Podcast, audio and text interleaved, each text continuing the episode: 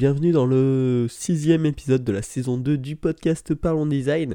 Euh, et dans cet épisode, on va parler euh, bah, encore d'Apple.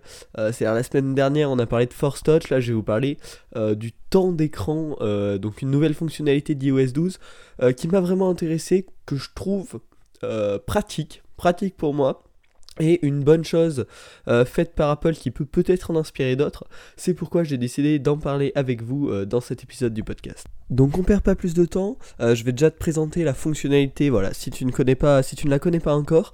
Donc c'est une nouvelle fonctionnalité qui a été implémentée avec iOS 12, donc la nouvelle version du logiciel des iPhones, iPad, etc. qui est sortie là en septembre en même temps que les nouveaux iPhones. Et donc qu'est-ce qu'elle fait cette fonctionnalité? Elle est intégrée par défaut sur le téléphone, il n'y a rien à faire. Euh, et en fait, tout simplement, elle va suivre euh, l'utilisation que tu fais de ton téléphone. Le temps que tu l'utilises, le nombre de notifications que tu reçois, le nombre de fois où tu déverrouilles ton téléphone euh, par heure, donc tu as des graphiques que tu peux suivre, tu vas voir chaque jour combien de temps tu l'as utilisé, ça va le répartir entre... Enfin, chaque application va compter son propre temps et ça va également être réparti en catégories, donc par exemple réseaux sociaux, divertissement, jeux, productivité, etc. Voilà, ça c'est la fonctionnalité principale. Avec ça, c'est accompagné euh, d'une limitation de temps. On peut se, par exemple, fixer une limite d'une heure euh, par jour aux applications de type réseaux sociaux. Euh, c'est un exemple parmi d'autres. On peut vraiment faire plein de choses. Également, on peut dire que par exemple, entre 23h et 8h du mat, on veut bloquer toutes nos applications, sauf par exemple les messages et le téléphone. Donc voilà, ça, peut être bien pour se détacher plus simplement euh, de son téléphone en fait, tout simplement. Et donc voilà, ça c'est implémenté de base, c'est super simple à utiliser et finalement c'est quand même une bonne chose pour l'utilisateur de en gros l'aider à gérer sa consommation en fait. C'est ça pour l'utilisateur, qu'est-ce que ça lui apporte? Ça permet de gérer sa consommation, de se rendre compte du temps qu'il passe sur son téléphone et de l'addiction potentielle au smartphone car finalement tout le monde se dit non mais moi c'est bon je, gère tu vois je l'utilise pas trop. Et en vrai avec ça on se rend compte qu'on y passe vraiment énormément de temps. Euh, même si on a l'impression d'y avoir touché que quelques fois dans la journée ça monte très très rapidement à euh, plus de deux heures. Et donc c'est euh, voilà c'est vachement alarmant. Et ça c'est vachement bien pour l'utilisateur. C'est à dire que depuis que personnellement j'ai cette fonctionnalité je me suis rendu compte du temps que j'y passe. Et ça me donne une vraie valeur. Ça peut également permettre de se fixer des objectifs pour baisser sa consommation par exemple.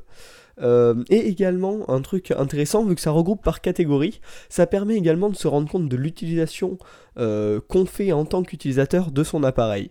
Est-ce qu'on utilise son appareil principalement pour début, on va dire, de productivité, entre guillemets, donc pour prendre des notes, pour, pour lire des articles, euh, voilà, ou diverses choses, on va dire, utiles, entre guillemets, ou est-ce qu'on utilise son téléphone, on passe, voilà, on voudrait utiliser son téléphone plus intelligemment, et au final, on passe euh, les trois quarts de son temps sur son téléphone, sur les réseaux sociaux. Euh, donc vraiment, pour l'utilisateur, c'est vachement intéressant. Ça permet de prendre conscience de l'utilisation qu'on en fait, d'essayer de la réguler si on le souhaite. Voilà, on n'est pas forcé, mais si on le souhaite, on le peut. Bon. Et la question qu'on peut se poser maintenant, pourquoi Apple peut se permettre de d'aider ses utilisateurs à limiter euh, le temps qu'ils passent sur ses appareils?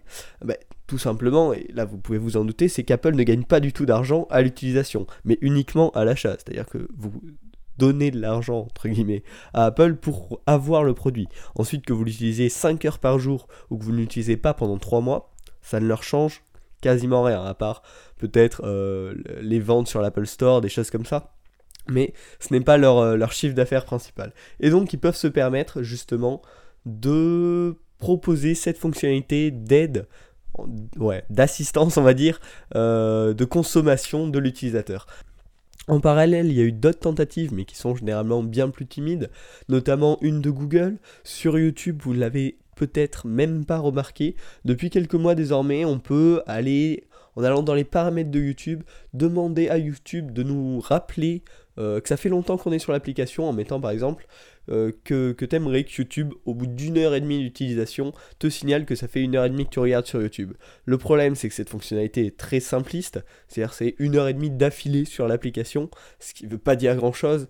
Euh, si vous avez quitté 5 secondes, ça n'a pas vraiment de sens, ça permet pas d'avoir des statistiques d'utilisation, c'est vraiment très réduit, et d'autant plus, euh, la fonctionnalité n'est pas du tout intelligente, c'est-à-dire que si vous avez mis, je sais pas, 45 minutes, Imaginons, vous êtes en train de regarder une vidéo, ça va vous couper en plein milieu pour vous dire ça fait 45 minutes.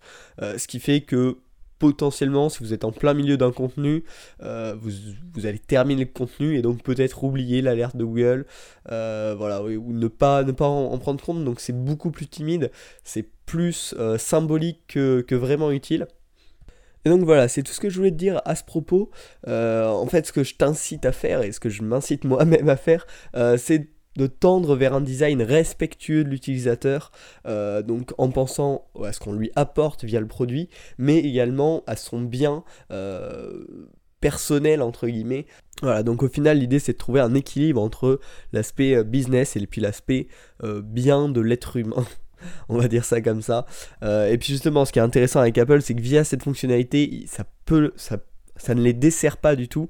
Et par contre ça peut leur, apporter un avantage marketing en disant euh, nous on respecte nos utilisateurs et ça c'est exactement la même chose. Vous pouvez tout à fait l'appliquer euh, sur le service l'application le site web que vous êtes peut-être en train de créer.